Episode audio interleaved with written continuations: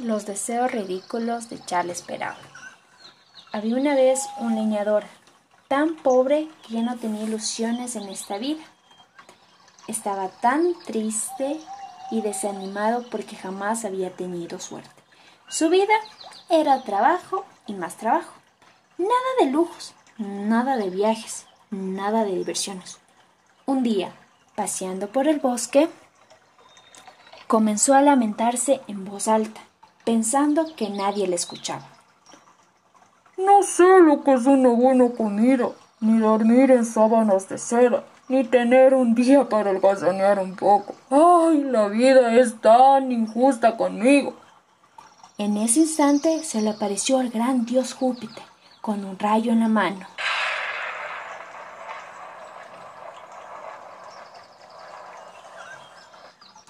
El leñador Asustadísimo se echó hacia atrás y tapándose los ojos empezó a gritar. No me hagas nada, señor, por favor, no me hagas nada. Júpiter le tranquilizó. No temas, amigo, no voy a hacerte ningún daño. Vengo a demostrarte que te quejas sin fundamentos. Quiero que te des cuenta por ti mismo de las cosas que realmente merecen la pena. No comprendo lo que quiere decir, señor. Escúchame atentamente. Te daré una oportunidad que deberás aprovechar muy bien. Pide tres deseos, los que tú quieras, y te los concederé. Eso sí, mi consejo es que pienses bien lo que vas a pedir, porque solo son tres y no hay marcha atrás.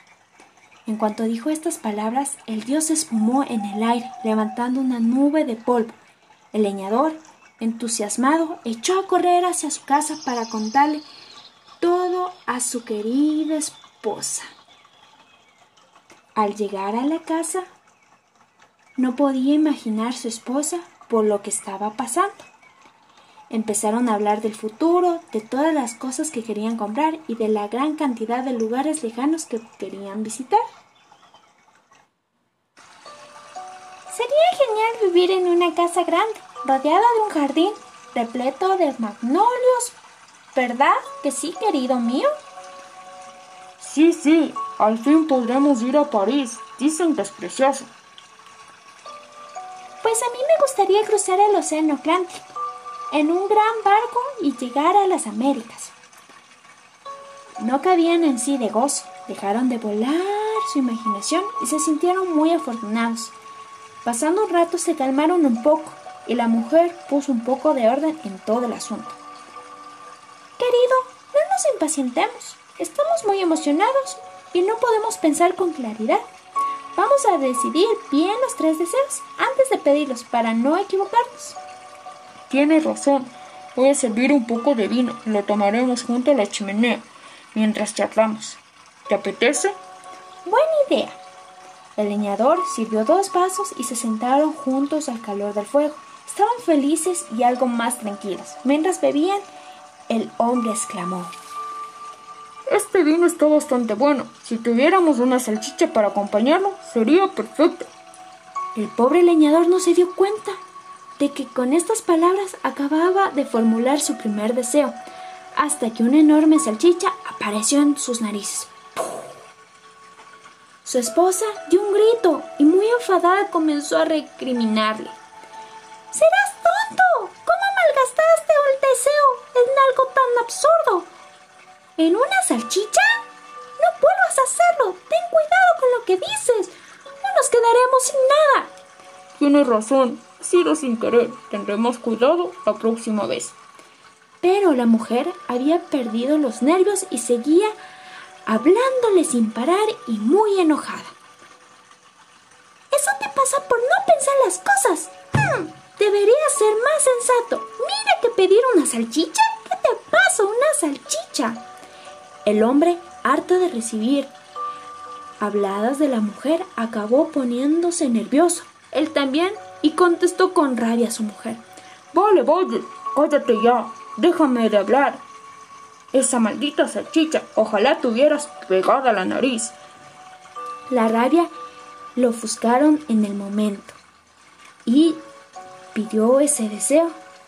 Pero el caso es que una vez que lo soltó, sucedió. La salchicha salió volando y se incrustó en la nariz de su linda mujer como si fuera una enorme verruga colgante. La pobre leñadora casi se desmaya del susto. Sin comerlo ni beberlo, ahora tenía una salchicha gigante en la cara. Se miró al espejo y vio un espanto, su nuevo aspecto. Intentó quitársela a tirones, pero fue imposible. Esa salchicha se había pegado a ella de por vida. Con lágrimas en los ojos, intentando controlar la ira, se giró hacia su marido con los brazos en. ¿Ahora qué hacemos? Solo podemos formular un último deseo. Las cosas se han torcido bastante. ¿Cómo puedes comprobar? Efectivamente, la decisión era muy arriesgada. Tratando de conservar la calma, se sentaron los dos juntos y pensaron. Había dos opciones pedir que la salchicha se despegara de la nariz de una vez por todas o aprovechar para pedir oro y joyas que le permitieran vivir como reyes el resto de su vida. Lo que estaba clarísimo era que una de las dos cosas debían renunciar. Eso sí, la mujer no quería ser portadora de una salchicha que se aferrara en su nariz, en su bello rostro, y el leñador que la amaba no quería verla con ese aspecto de un monstruo. Al final se pusieron de acuerdo y el hombre, levantándose, exclamó Que la salchicha desaparezca de la nariz de mi mujer. Un segundo después, desapareció la salchicha. La muchacha recobró su belleza y él se sintió feliz de que volvieran a ser la misma de siempre. La posibilidad de ser millonarios ya no existía, pero en lugar de sentir frustración, se abrazaron con mucho amor. El leñador comprendió, tal y como Júpiter le había advertido, que la auténtica felicidad no está en la riqueza, sino en ser felices con las personas que queremos. Colorín colorado, este cuento se ha acabado. Eh, buenas tardes compañeros, nosotros vamos a dar una síntesis de la clase que vimos el día sábado y vamos a hacer un debate. El primer tema que vamos a hablar es acerca del desarrollo del lenguaje, que tiene dos etapas, que es la etapa prelingüística y la etapa lingüística.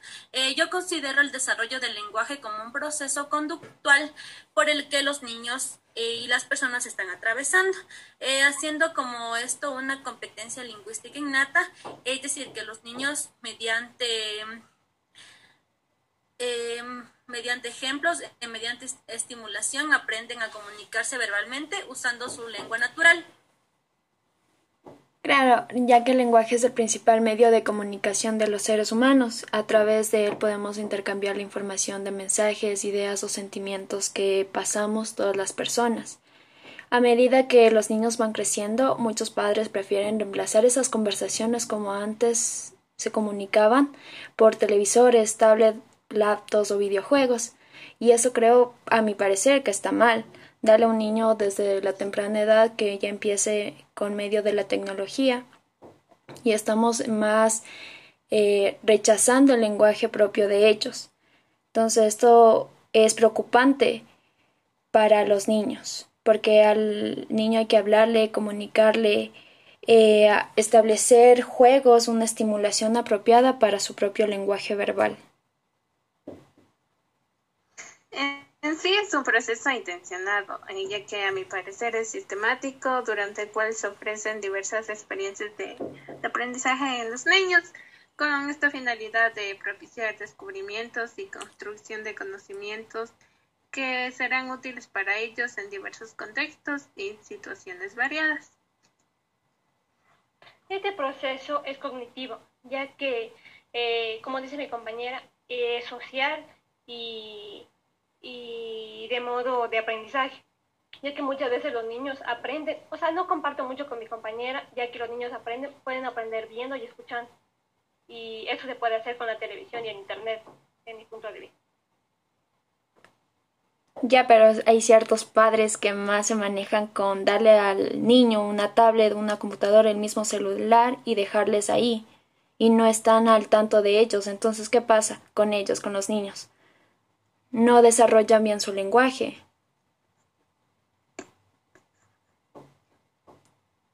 Y más que todo siempre hay, que ponerles más atención porque el hecho de que los padres mismos ahora en la actualidad no, no, no les paran bola, les afecta igual física como emocionalmente, porque después en, en la escuela no van a tener un buen progreso, ya que siempre, siempre hay que premiarles, pero no tanto que con, la tecnología, porque igual después no van a tener un desarrollo, un desarrollo bien de su lenguaje, a mi parecer. O sea, yo comparto sus opiniones, pero pienso que el, que el Internet o, diferentes tipos de, de, nuevas estrategias, o sea, como sea el Internet, ver dibujos, lo que sea, eh, se podía llegar a compartir con sus papás, porque un padre también tiene que ser responsable del hijo. No va a dejar, ah, voy a dejarle que, tenga la, la laptop y ya. Un padre tiene que responsabilizarse de lo que está haciendo el chiquito. Claro, el padre estando siempre con ellos ahí vigilando lo que van a ver, porque realmente cuando tú ingresas al mundo del internet, más los chiquitos que son, que es más factible para ellos, se encuentran con cosas que no son eh, apropiadas. Entonces siempre deben ir acompañados de la persona adulta, del padre, de alguien que les pueda vigilar. Y eso sí, marcando siempre el vínculo, no dejando ese vínculo apartado.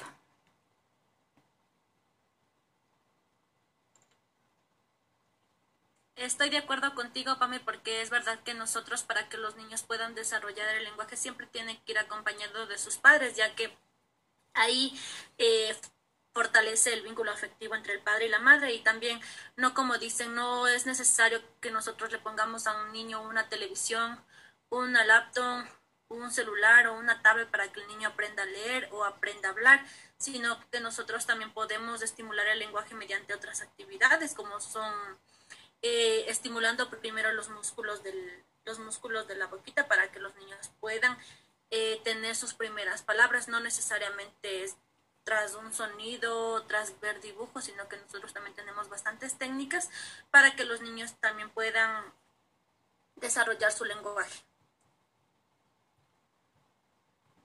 Y una de esas técnicas que, que se puede hacer con el niño son enseñándole libros, libros adecuados para la edad de ellos, enseñándole que un libro no solo se lee en la noche, sino que puedes motivarle a que lea todos los días, y eso va a ir mejorando más su creatividad, sus emociones y su lectura.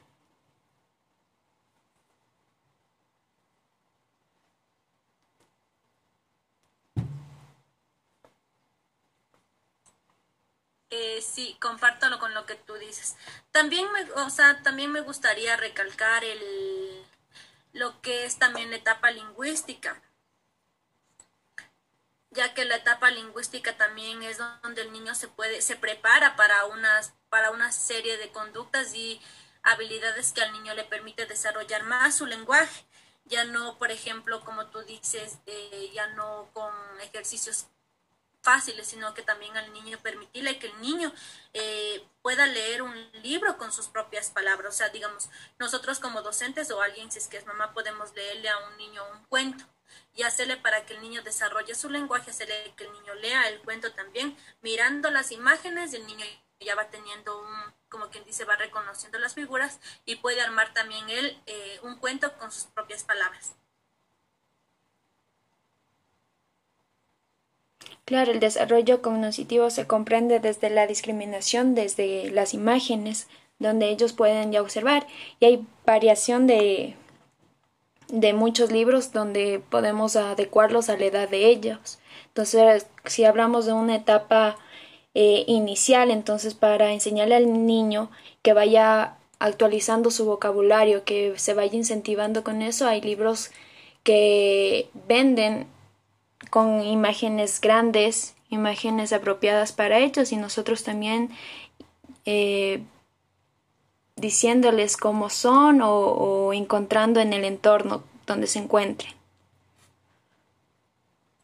Eh, sí, también alguien, no sé si es que alguien ha escuchado ustedes de la conciencia fonológica, ¿se acuerdan que no me acuerdo si es que en quinto o cuarto nos la profe nos hizo hacer las, la conciencia fonológica que es una técnica eh, muy buena que permite que los niños reconozcan y usen los sonidos del lenguaje. Alguien tal vez se acuerda de esa conciencia fonológica que la profe nos hizo hacer una vez.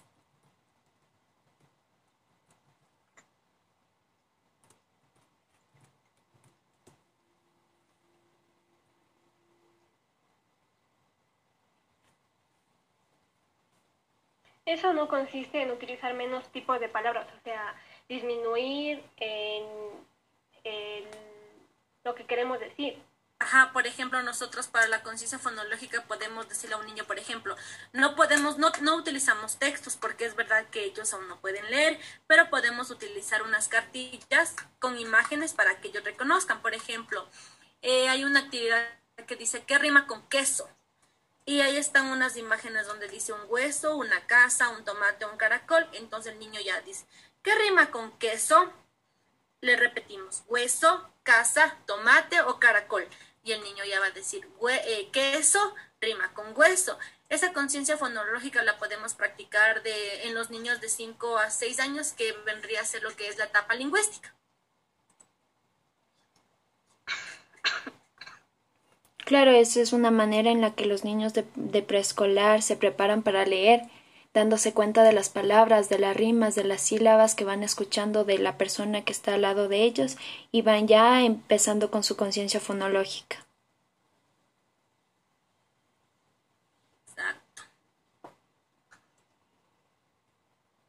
Mientras más se desarrollan estas habilidades que tú decías, Berito, de, de la prelectura, más preparado estará el niño para el reto de aprender a leer.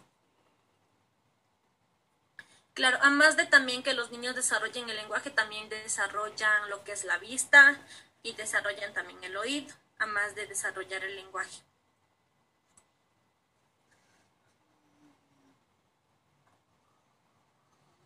Eh, ahora, como ya estamos en los niños de 5 a 6 años, podemos también tener los tipos de libros infantiles que existen para que los niños puedan conocer y puedan considerar uno de los libros más útiles para ellos.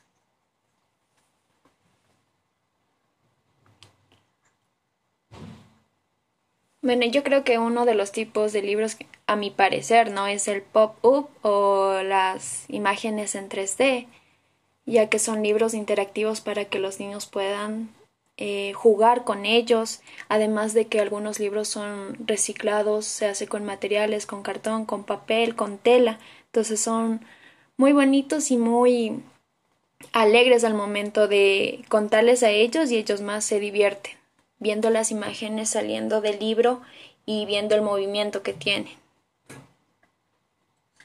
Ya, eh, yo, yo les puedo hacer una pregunta, chicas.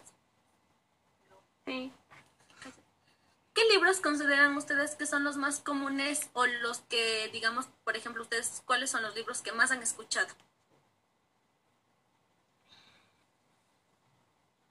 La caperucita, la cenicienta, el Pinocho, los tres cerditos, Blancanieves, Winnie Pooh.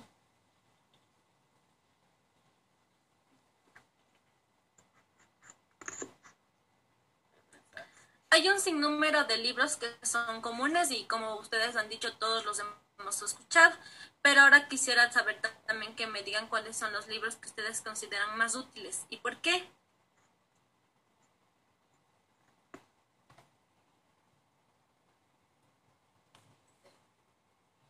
Verán, yo les voy a decir un, o sea, un libro que me llamó mucho la atención, no sé si es que ustedes han leído, que es El monstruo de colores. Sí, ese es para los niños que no pueden expresar sus sentimientos. Ajá, este libro es muy bueno porque a más de, o sea, más de ser un libro, o sea, muy ideal, es acerca también para los niños que pueden desarrollar sus emociones, como por ejemplo la alegría, el amor, la calma, el miedo, la rabia, la tristeza. Es un libro con el que ellos pueden trabajar mucho y con los que, con lo, con el que ellos se pueden identificar a sí mismos. Les recomiendo, es muy bueno y nosotros como docentes también creo que podemos, este libro no podemos solo imprimirlo también, sino podemos también crear nosotros este libro con nuestras propias manos, más colorido, para que sea también muy entretenido y para poder compartir con los niños que nos rodean. Claro, hay un sinfín de, de libros eh, adecuados para cada edad. Hay libros también que incentivan, como tú mismo decías, las emociones. Hay niños que no pueden realmente expresar sus emociones, entonces hay cierto tipos de libros. Hay otros libros que también superan la ficción. Hay niños que les encanta ahora en, en la actualidad está está muy, muy en claro los, los cómics, los libros que son de superhéroes, que les llama bastante la atención a los niños y a las niñas. Entonces hay libros creados para eso. También hay libros para fomentar su autoestima. Hay un sinnúmero de, de libros y que en sí también son estos de en 3D y, y les llama mucho la atención y a la vez para que les ayude a cada niño si tienen baja la autoestima y tal. También hay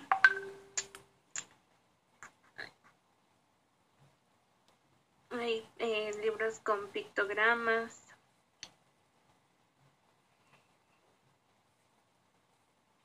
Hay algunos libros existen, o sea, también para eh, agrandar la imaginación del niño y hacerle que cada persona tenga una forma de pensar.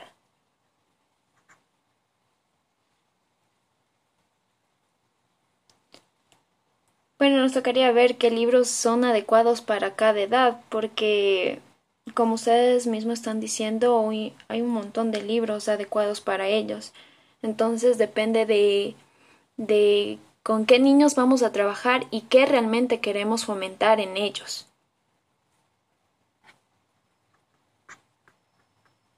Exacto, como pueden haber también libros para diferentes edades y también, por ejemplo, que el libro que qué aspecto le hace al niño que lea este libro. Por ejemplo, también para desarrollar el lenguaje, no sé si han visto también estos libros que son para los niños de 0 a 3 años, los libros que tienen con sonidos musicales. Sí. Ya que, o sea, bueno, yo tengo entendido que el sonido y el sonido musical siempre les divierte y les estimula. Estos tipos de libros son muy aconsejables para que los niños puedan leer, ya que tienen sonidos, puede ser como sonidos de animales, sonidos de coches, como por ejemplo las ambulancias, los policía, la policía, los helicópteros, estos, estos libros sí les ayudan a los niños también para que desarrollen su lenguaje, porque con el simple hecho de que haga sonidos onomatopeyos, digamos, de animales, eh, digamos del perro, guau, guau, entonces el niño ya reproduce el, el sonido, le llama la atención primero el libro, reproduce el sonido y él también va desarrollando su lenguaje.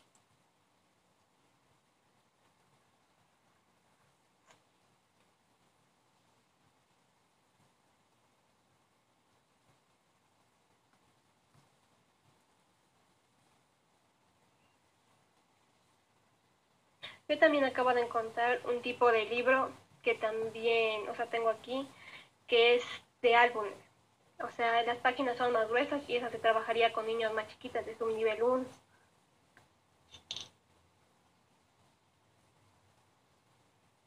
Pero de tantos tipos de libros, ¿con cuál creen que sea el adecuado para poder trabajar? Yo considero que para los niños más chiquitos sería igual del álbumes y el otro también para sensoriales y para los más grandecitos sería los pop-up y los de 3D.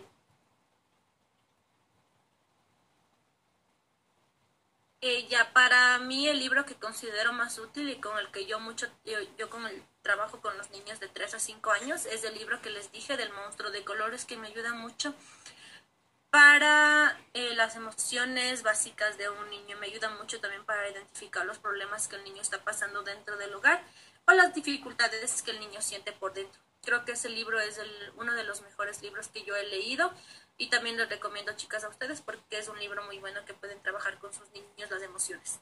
Ese es el más, bueno, sí hay más útiles para mí, pero creo que este libro considero bueno. Claro, los libros de fantasía eh, ¿cómo es esto? Les permite desarrollar su imaginación y la creatividad. Creo que ese también es un libro.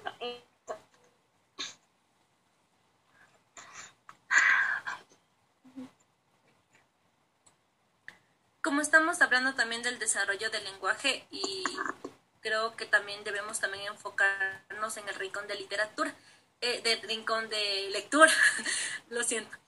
Es, es verdad que como ahorita estamos viendo los libros infantiles, qué libros es para cada uno y estamos también desarrollando el lenguaje, eh, también creo que tenemos que enfocarnos también en, un espacio adecuado que es el rincón de lectura ya que este rincón es uno de los que utilizan libros y materiales que promueven el desarrollo de la lectura y de la escritura de los niños. Eh, también en donde los niños pueden leer, pueden conocer letras, pueden elaborar textos y tienen también la oportunidad de compartir y comunicarse con los demás. Además, de hecho, es verdad que ahora con esta pandemia no podemos, los niños no pueden, no pueden estar en el rincón de lectura, o sea, no pueden haber bastantes niños, tenemos también más alternativas y aparte del rincón de lectura, más alternativas que pueden los niños leer y les puede ayudar para el desarrollo del lenguaje. Claro, como tú dices, el objetivo de, de hacer un rincón de lectura en nuestras casas o donde trabajamos es adecuado para ellos, para que ellos se motiven, el niño y la niña eh, crezca más su fantasía, su creatividad y la imaginación a la par fomentando, claro, una educación con normas y comportamientos al momento de ingresar a este espacio donde nosotros estamos desarrollando la creatividad del niño.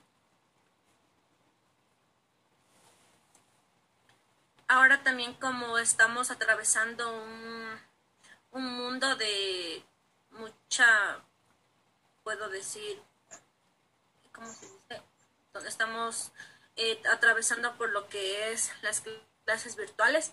También nosotros como docentes tenemos aplicaciones para los niños que son más grandecitos para que podamos compartirles un libro mediante, o sea, los niños pueden leer virtualmente y además de eso hay actividades también que les, que ayudan a los niños a que, digamos, puedan desarrollar, pero esto es para los niños más grandecitos, puedan desarrollar, digamos, crucigramas, sopa de letras, en fin, un, fin número, un sinnúmero de actividades. Eh, ¿De qué edades estarías hablando? Eh, de 5 a 7. Mm. Claro, ya para desarrollar más su área cognitiva en ellos.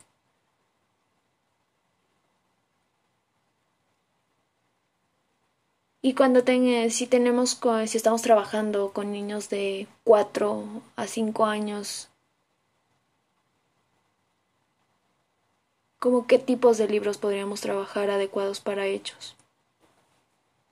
Ahí serían los libros sensoriales, los, los libros que les ayuden a los niños también a desarrollar el lenguaje. Por ejemplo, no sé si han visto eh, los libros en donde el niño puede también utilizar lo que, puede también estimular lo que es la, motricidad fina. Hay unos libros en donde los niños pueden despegar, pegar, contar. Esas, esos libros serían para los niños de 3 a 4 años, siempre y cuando el libro sea un libro colorido y un libro que le llame la atención.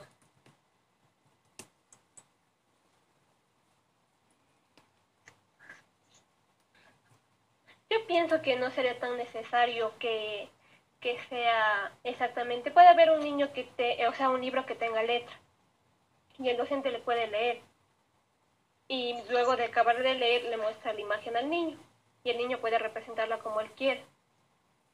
No creo que sea necesario que, que sean exactos para niños. Yo creo que todos los libros son para todos.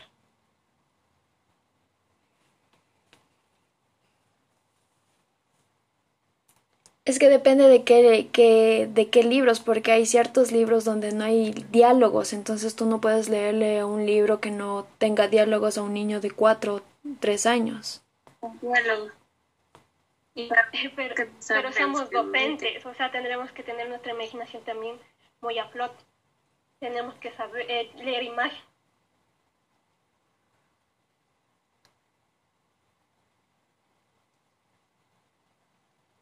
Mm, puede ser, pero es que para nosotros es más fácil interpretar un libro, pero para un niño que recién está aprendiendo, que está recién eh, eh, ingresando al mundo de, de los dibujos, eh, ampliando su vocabulario.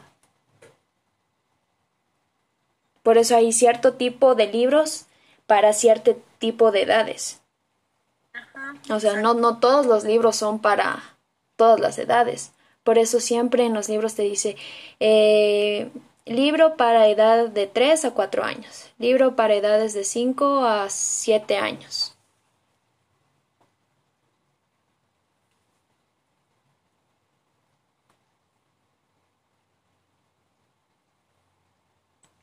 Claro, hay diferentes. Ah, sigue, sigue.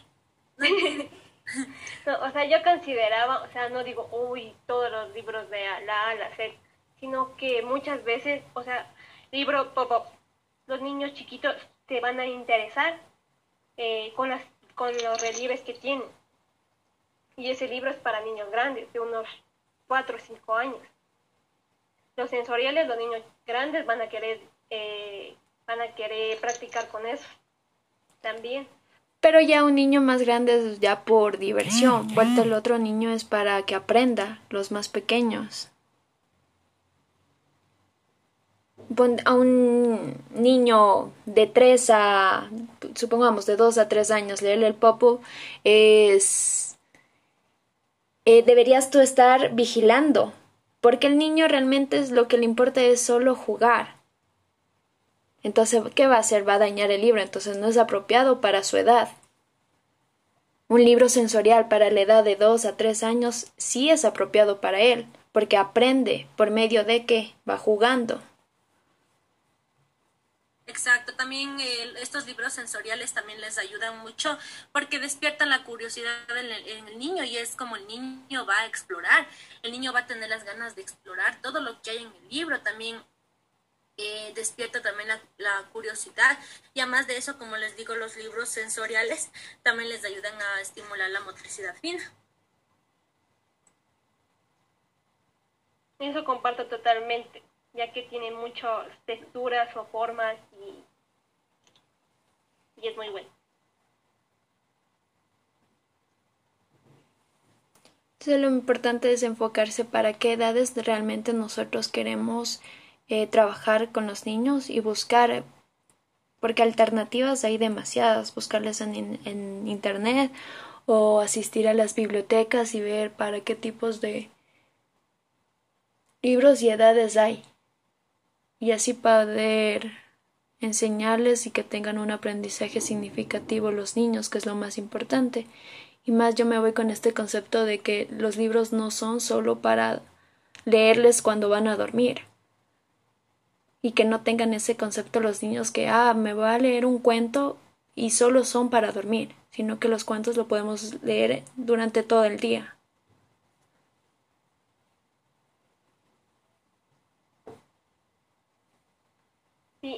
Sí, incluso es para mejorar el lenguaje y Exacto. también podría ser la confianza, porque cuando tú lees en, en, en público muchas veces dan nervios, entonces como que el niño para que para que se vaya soltando.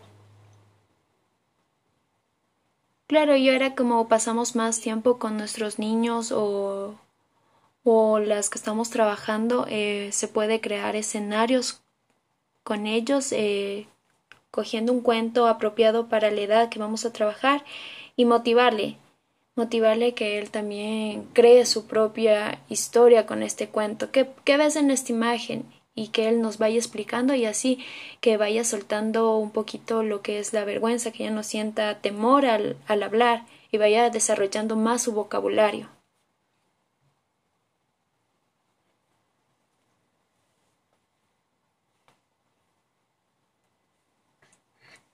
Tienes mucha razón.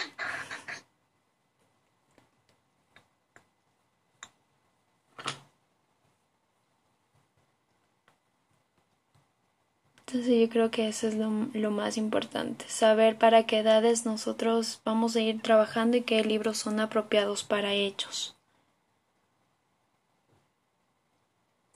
Es como esta frase que les quiero compartir de, de María Montessori que dice, no podemos crear observadores diciendo observar, pero dándoles el poder y los medios para esta observación. Y estos medios son adquiridos a través de la educación de los sentidos. Eso es, muy importante y muy apropiado para nuestros niños. ¿Y alguien sabe tal vez cuáles son los libros en, el, en la etapa preoperacional?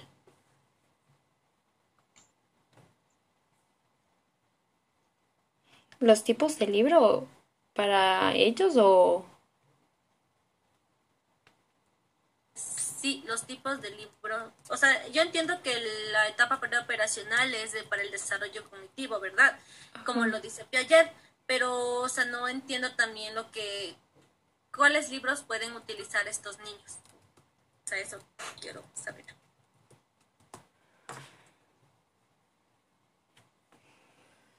Mm, libros no serían ya los libros que son matemáticos esos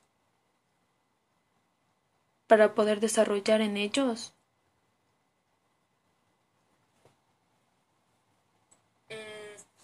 de representación simbólica.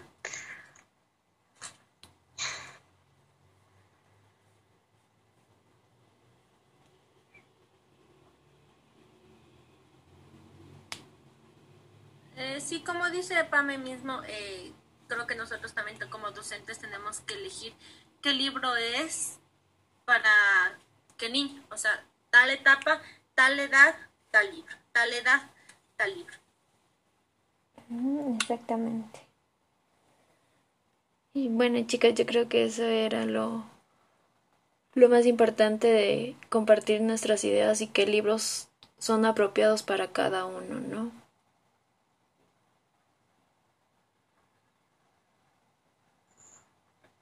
Sí. Sí, chicas, creo que sí se entendió nuestra síntesis. Creo que también aprendí de sus conocimientos y gracias por sus conocimientos compartidos. Igualmente, chicas, gracias.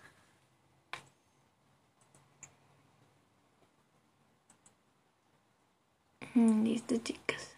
Ya, Buenas tardes chicas, eh, les voy a hablar sobre el desarrollo del lenguaje. Es algo muy importante, es el principal medio de comunicación de los seres humanos. A través de él podemos intercambiar información, mensajes, ideas y sentimientos. Esta es una destreza muy importante ya que se aprende de manera natural en los primeros años de vida. Y un consejo útil que podemos trabajar con nuestros niños o con nuestros hijos es mostrarle láminas, fotos, cuentos, juegos lúdicos para desarrollar el vocabulario del niño. Sí, ya que los niños aprenden a comunicarse desde los primeros días y de forma progresiva van desarrollando su habla. Y uno de los tips que les puedo dar es eh,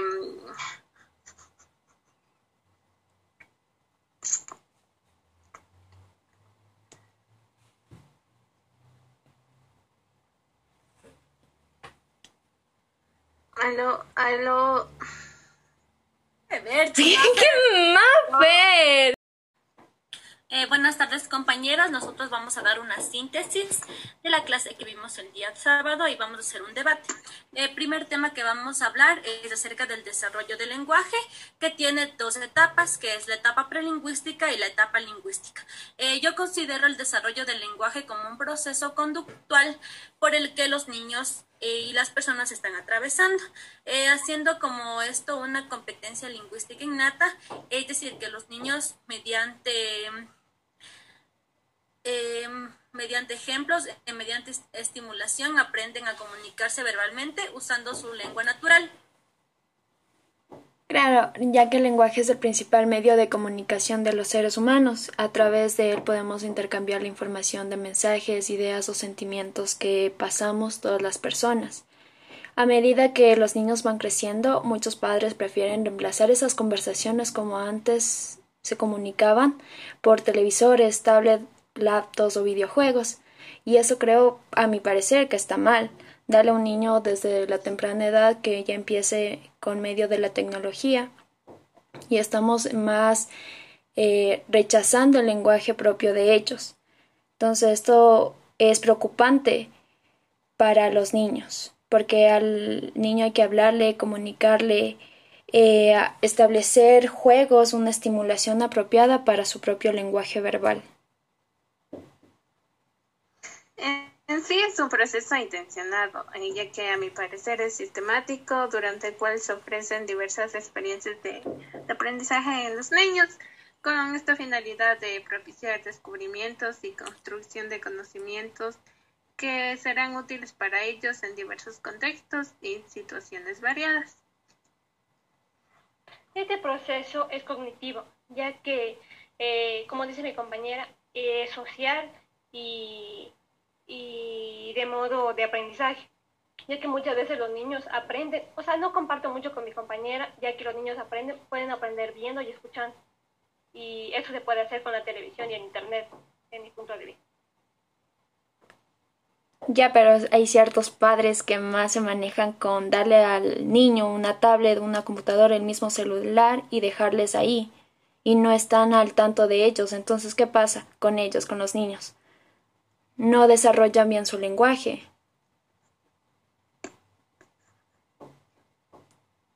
Y más que todo siempre hay, hay que ponerles más atención porque el hecho de que los padres mismos ahora en la actualidad no no, no les paran bola, les afecta igual física como emocionalmente, porque después en, en la escuela no van a tener un buen progreso, ya que mm, siempre, siempre hay que premiarles, pero no tanto que con, la tecnología, porque igual después no van a tener un desarrollo, un desarrollo bien de su lenguaje, a mi parecer.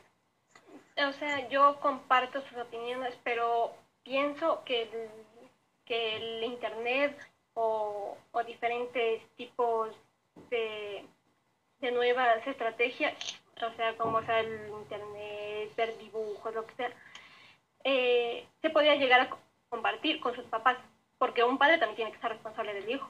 No va a dejar, ah, voy a dejarle que, que tenga la, la laptop y ya. Un padre tiene que, que responsabilizarse de lo que está haciendo el chiquito. Claro, el padre estando siempre con ellos ahí vigilando lo que van a ver, porque realmente cuando tú ingresas al mundo del internet, más los chiquitos que son que es más factible para ellos, se encuentran con cosas que no son eh, apropiadas. Entonces siempre deben ir acompañados de la persona adulta, del padre, de alguien que les pueda vigilar. Y eso sí, marcando siempre el vínculo, no dejando ese vínculo apartado.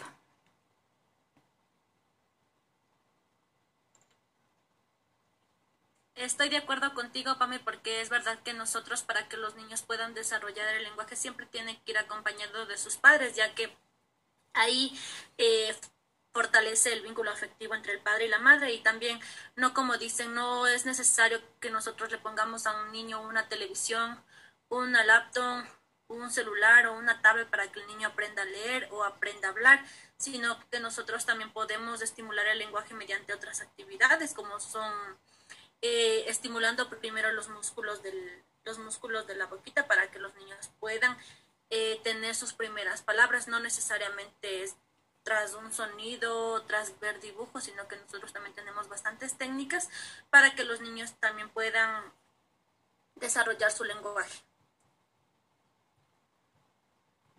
Y una de esas técnicas que, que se puede hacer con el niño son enseñándole libros, libros adecuados para la edad de ellos, enseñándole que un libro no solo se lee en la noche, sino que puedes motivarle a que lea todos los días, y eso va a ir mejorando más su creatividad, sus emociones y su lectura.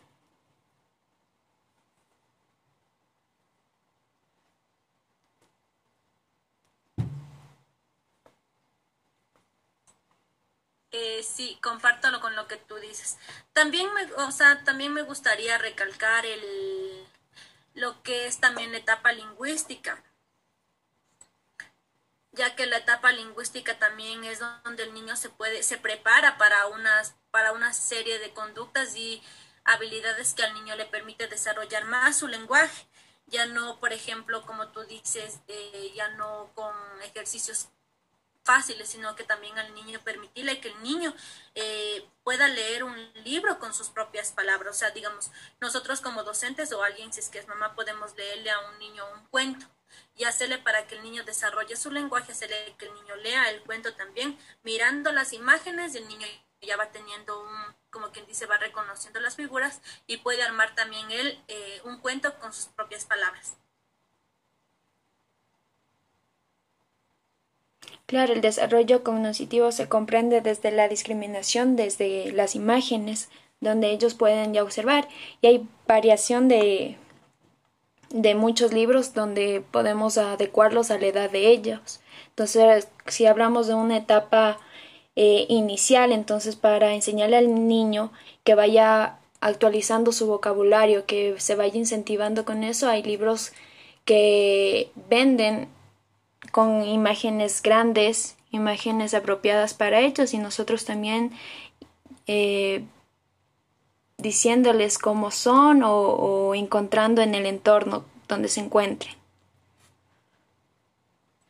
Eh, eh, sí, también alguien, no sé si es que alguien ha escuchado ustedes de la conciencia fonológica, ¿se acuerdan que no me acuerdo si es que en quinto o cuarto nos la profe nos hizo hacer las, la conciencia fonológica, que es una técnica eh, muy buena que permite que los niños reconozcan y usen los sonidos del lenguaje. Alguien tal vez se acuerda de esa conciencia fonológica que la profe nos hizo hacer una vez.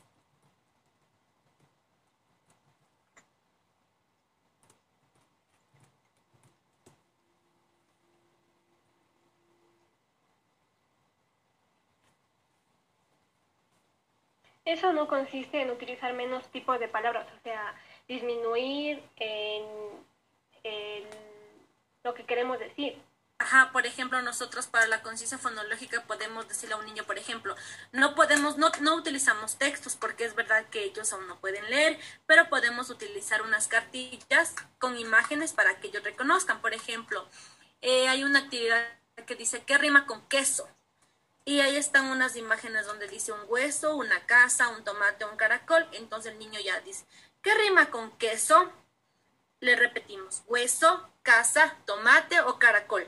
Y el niño ya va a decir, eh, queso rima con hueso. Esa conciencia fonológica la podemos practicar de, en los niños de 5 a 6 años, que vendría a ser lo que es la etapa lingüística. Claro, esa es una manera en la que los niños de, preescolar se preparan para leer, dándose cuenta de las palabras, de las rimas, de las sílabas que van escuchando de la persona que está al lado de ellos y van ya empezando con su conciencia fonológica.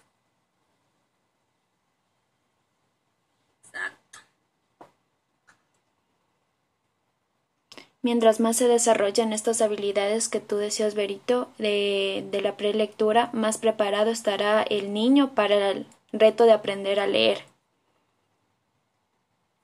Claro, además de también que los niños desarrollen el lenguaje, también desarrollan lo que es la vista y desarrollan también el oído, además de desarrollar el lenguaje.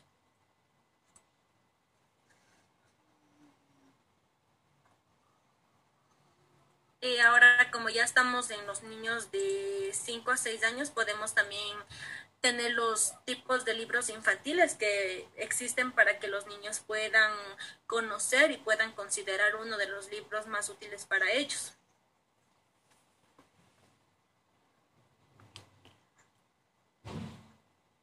Bueno, yo creo que uno de los tipos de libros, a mi parecer, no es el pop-up o las imágenes en 3D, ya que son libros interactivos para que los niños puedan eh, jugar con ellos, además de que algunos libros son reciclados, se hace con materiales, con cartón, con papel, con tela, entonces son muy bonitos y muy alegres al momento de contarles a ellos y ellos más se divierten viendo las imágenes saliendo del libro y viendo el movimiento que tienen.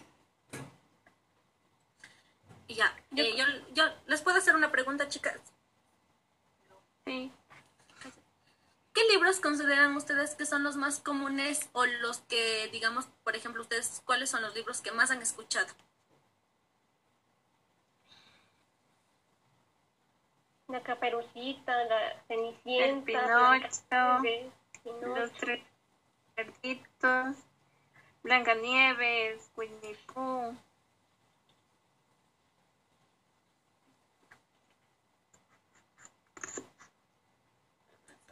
Hay un sinnúmero de libros que son comunes y como ustedes han dicho, todos los hemos escuchado, pero ahora quisiera saber también que me digan cuáles son los libros que ustedes consideran más útiles y por qué.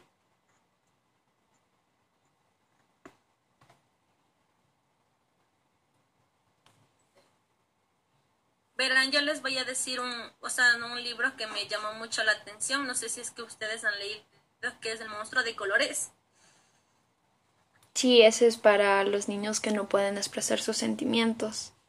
Ajá, este libro es muy bueno porque, a más de, o sea, más de ser un libro, o sea, muy ideal, es acerca también para los niños que pueden desarrollar sus emociones, como por ejemplo la alegría, el amor, la calma, el miedo, la rabia, la tristeza. Es un libro con el que ellos pueden trabajar mucho y con los que con lo con el que ellos se pueden identificar a sí mismos.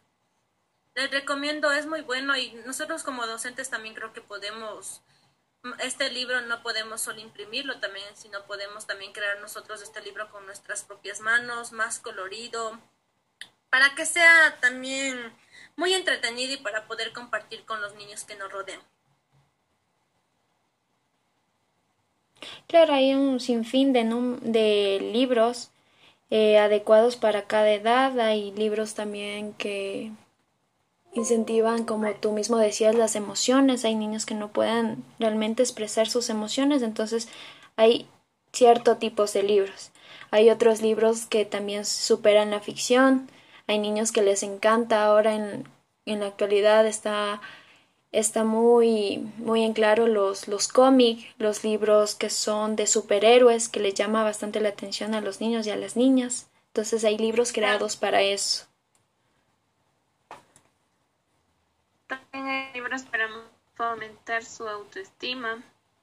Hay un sinnúmero de, de libros y que en sí también son estos de en 3D y, y les llama mucho la atención y a la vez para que les ayude a cada niño si tienen baja la autoestima y tal cosa. También hay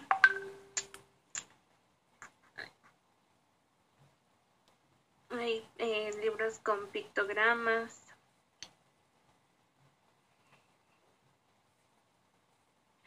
Hay algunos libros existen, o sea, también para eh, agrandar la imaginación del niño y hacerle que cada persona tenga una forma de pensar.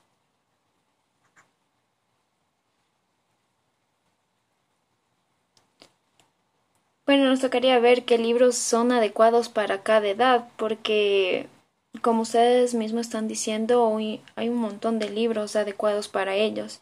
Entonces depende de, de con qué niños vamos a trabajar y qué realmente queremos fomentar en ellos.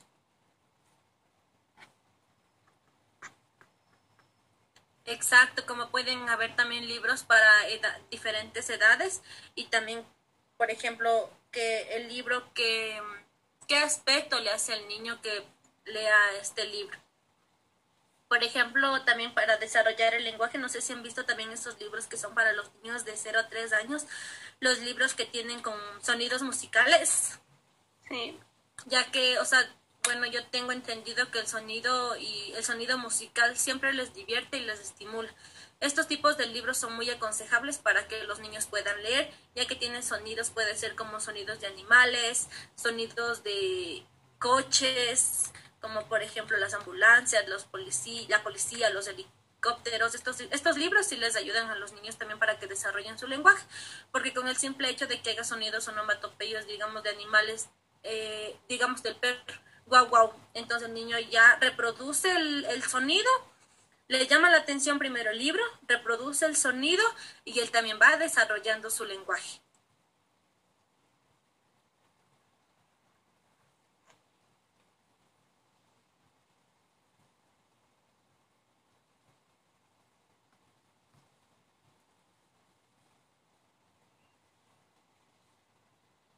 Yo también acabo de encontrar un tipo de libro que también, o sea, tengo aquí, que es de álbumes. O sea, las páginas son más gruesas y eso se trabajaría con niños más chiquitas de su nivel 1.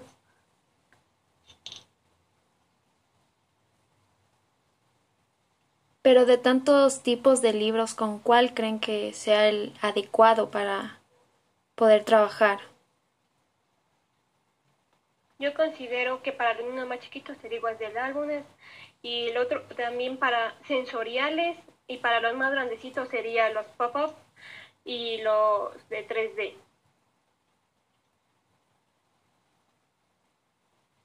Eh, ya para mí el libro que considero más útil y con el que yo mucho, yo, con el trabajo con los niños de 3 a 5 años es el libro que les dije del monstruo de colores que me ayuda mucho para eh, las emociones básicas de un niño. Me ayuda mucho también para identificar los problemas que el niño está pasando dentro del hogar o las dificultades que el niño siente por dentro. Creo que ese libro es el, uno de los mejores libros que yo he leído y también les recomiendo, chicas, a ustedes porque es un libro muy bueno que pueden trabajar con sus niños las emociones.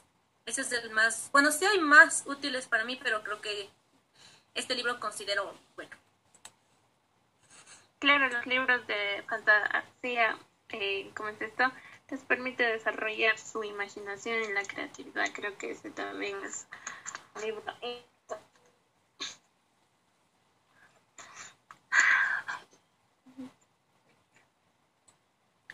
como estamos hablando también del desarrollo del lenguaje y creo que también debemos también enfocarnos en el rincón de literatura, eh, del rincón de lectura, lo siento. Es, es verdad que como ahorita estamos viendo los libros infantiles, qué libros es para cada uno y estamos también desarrollando el lenguaje, eh, también creo que tenemos que enfocarnos también en un espacio adecuado que es el rincón de lectura ya que este rincón es uno de los que utilizan libros y materiales que promueven el desarrollo de la lectura y de la escritura de los niños. Eh, también en donde los niños pueden leer, pueden conocer letras, pueden elaborar textos y tienen también la oportunidad de compartir y comunicarse con los demás. Además, de hecho, es verdad que ahora con esta pandemia no podemos, los niños no pueden, no pueden estar en el rincón de lectura, o sea, no pueden haber bastantes niños, tenemos también más alternativas y aparte del rincón de lectura, más alternativas que pueden los niños leer y les puede ayudar para el desarrollo del lenguaje. Claro, como tú dices, el objetivo de, de hacer un rincón de lectura en nuestras casas o donde trabajamos es adecuado para ellos, para que ellos se motiven, el niño y la niña, eh, crezca más su fantasía, su creatividad y la imaginación a la par fomentando, claro, una educación con normas y comportamientos al momento de ingresar a este espacio donde nosotros estamos desarrollando la creatividad del niño. Ahora también como estamos atravesando un, un mundo de mucha, puedo decir, ¿cómo se dice? Donde estamos eh, atravesando por lo que es la clases virtuales. También nosotros como docentes tenemos aplicaciones para los niños que son más grandecitos para que podamos compartirles un libro mediante, o sea, los niños pueden leer virtualmente y además de eso hay actividades también que les, que les ayudan a los niños a que, digamos, puedan desarrollar, pero esto es para los niños más grandecitos, puedan desarrollar, digamos, crucigramas, sopa de letras, en sí, un, fin número, un sinnúmero de actividades. Eh, ¿De qué edades estarías hablando? Eh, de 5 a 7. Mm. Claro, ya para desarrollar más su área cognitiva en ellos.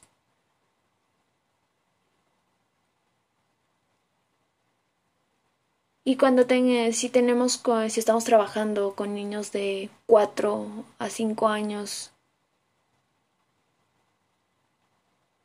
¿Cómo qué tipos de libros podríamos trabajar adecuados para ellos? Ahí serían los libros sensoriales, los, los libros que les ayuden a los niños también a desarrollar el lenguaje. Por ejemplo, no sé si han visto eh, los libros en donde el niño puede también utilizar lo que, puede también estimular lo que es la, motricidad fina. Hay unos libros en donde los niños pueden despegar, pegar, contar. Esos libros serían para los niños de 3 a 4 años, siempre y cuando el libro sea un libro colorido y un libro que le llame la atención.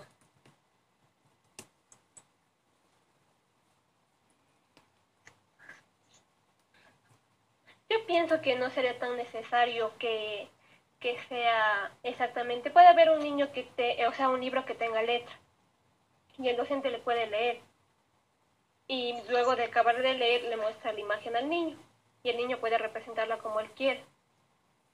No creo que sea necesario que, que, que sean exactos para niños. Yo creo que todos los libros son para todos.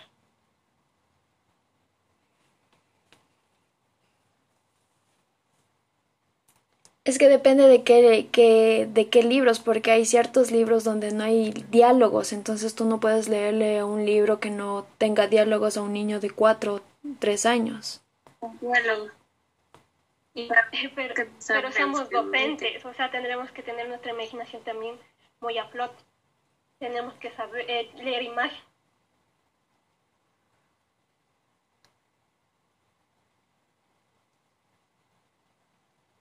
Mm, puede ser, pero es que para nosotros es más fácil interpretar un libro, pero para un niño que recién está aprendiendo, que está recién eh, eh, ingresando al mundo de, de los dibujos, eh, ampliando su vocabulario. Por eso hay cierto tipo de libros para cierto tipo de edades. O sea, no, no todos los libros son para todas las edades. Por eso siempre en los libros te dice eh, libro para edad de 3 a 4 años, libro para edades de 5 a 7 años.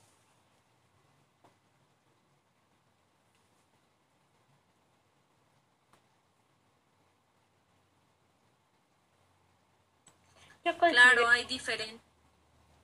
Sigue, sigue. o sea, yo consideraba, o sea, no digo, uy, todos los libros de la A a la Z, sino que muchas veces, o sea, libro pop, los niños chiquitos te van a interesar eh, con, las, con los relieves que tienen. Y ese libro es para niños grandes, de unos 4 o 5 años. Los sensoriales, los niños grandes van a querer, eh, van a querer practicar con eso también. Pero ya un niño más grande es ya por diversión, vuelto el otro niño es para que aprenda, los más pequeños. A un niño de 3 a, supongamos, de 2 a 3 años, leerle el popo, es... Eh, deberías tú estar vigilando, porque el niño realmente es lo que le importa es solo jugar. Entonces, ¿qué va a hacer? Va a dañar el libro, entonces no es apropiado para su edad. Un libro sensorial para la edad de 2 a 3 años sí es apropiado para él, porque aprende por medio de que va jugando. Exacto, también estos libros sensoriales también les ayudan mucho porque despiertan la curiosidad en el, niño y es como el niño va a explorar, el niño va a tener las ganas de explorar todo lo que hay en el libro, también eh, despierta también la, la, curiosidad y además de eso, como les digo, los libros sensoriales también les ayudan a estimular la motricidad fina. Eso comparto totalmente ya que tiene muchas texturas o formas y, y es muy bueno. Entonces lo importante es enfocarse para qué edades realmente nosotros queremos eh, trabajar con los niños y buscar, porque alternativas hay demasiadas, buscarles en, en internet o asistir a las bibliotecas y ver para qué tipos de libros y edades hay y así poder enseñarles y que tengan un aprendizaje significativo los niños, que es lo más importante. Y más yo me voy con este concepto de que los libros no son solo para leerles cuando van a dormir. Y que no tengan ese concepto los niños que, ah, me voy a leer un cuento y solo son para dormir, sino que los cuentos lo podemos leer durante todo el día.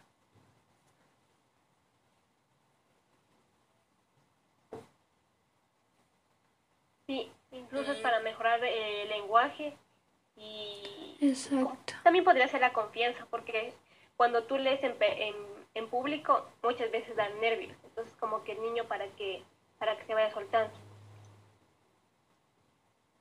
Claro, y ahora como pasamos más tiempo con nuestros niños o, o las que estamos trabajando, eh, se puede crear escenarios con ellos eh, cogiendo un cuento apropiado para la edad que vamos a trabajar y motivarle, motivarle que él también cree su propia historia con este cuento. ¿Qué, ves en esta imagen? y que él nos vaya explicando y así que vaya soltando un poquito lo que es la vergüenza, que ya no sienta temor al, al hablar y vaya desarrollando más su vocabulario.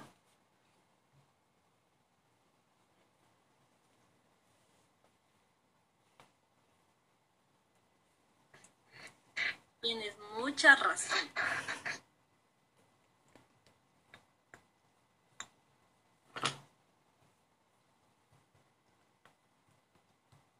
Entonces yo creo que eso es lo, más importante, saber para qué edades nosotros vamos a ir trabajando y qué libros son apropiados para ellos.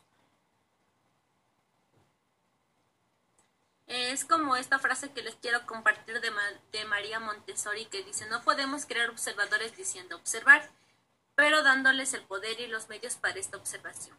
Y estos medios son adquiridos a través de la educación de los sentidos. Eso es, es muy importante y muy apropiado para nuestros niños. ¿Y alguien sabe tal vez cuáles son los libros en, el, en la etapa preoperacional?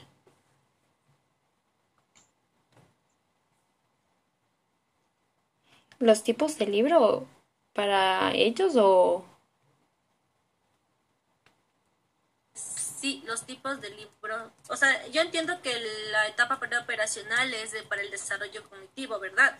Como lo dice Piaget, pero, o sea, no entiendo también lo que, cuáles libros pueden utilizar estos niños. O sea, eso quiero saber.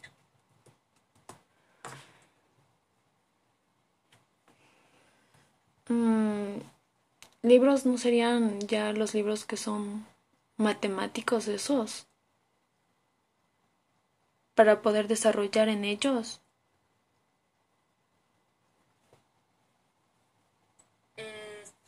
De representación simbólica.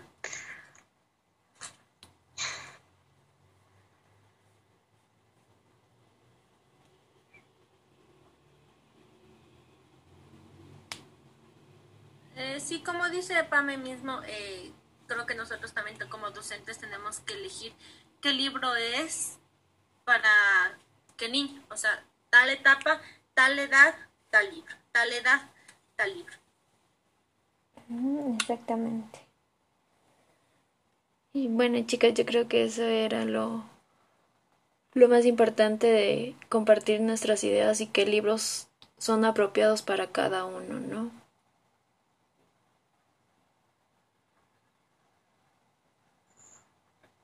Sí, Sí, chicas, creo que sí se entendió nuestra síntesis. Creo que también aprendí de sus conocimientos y gracias por sus conocimientos compartidos. Igualmente, chicas, gracias.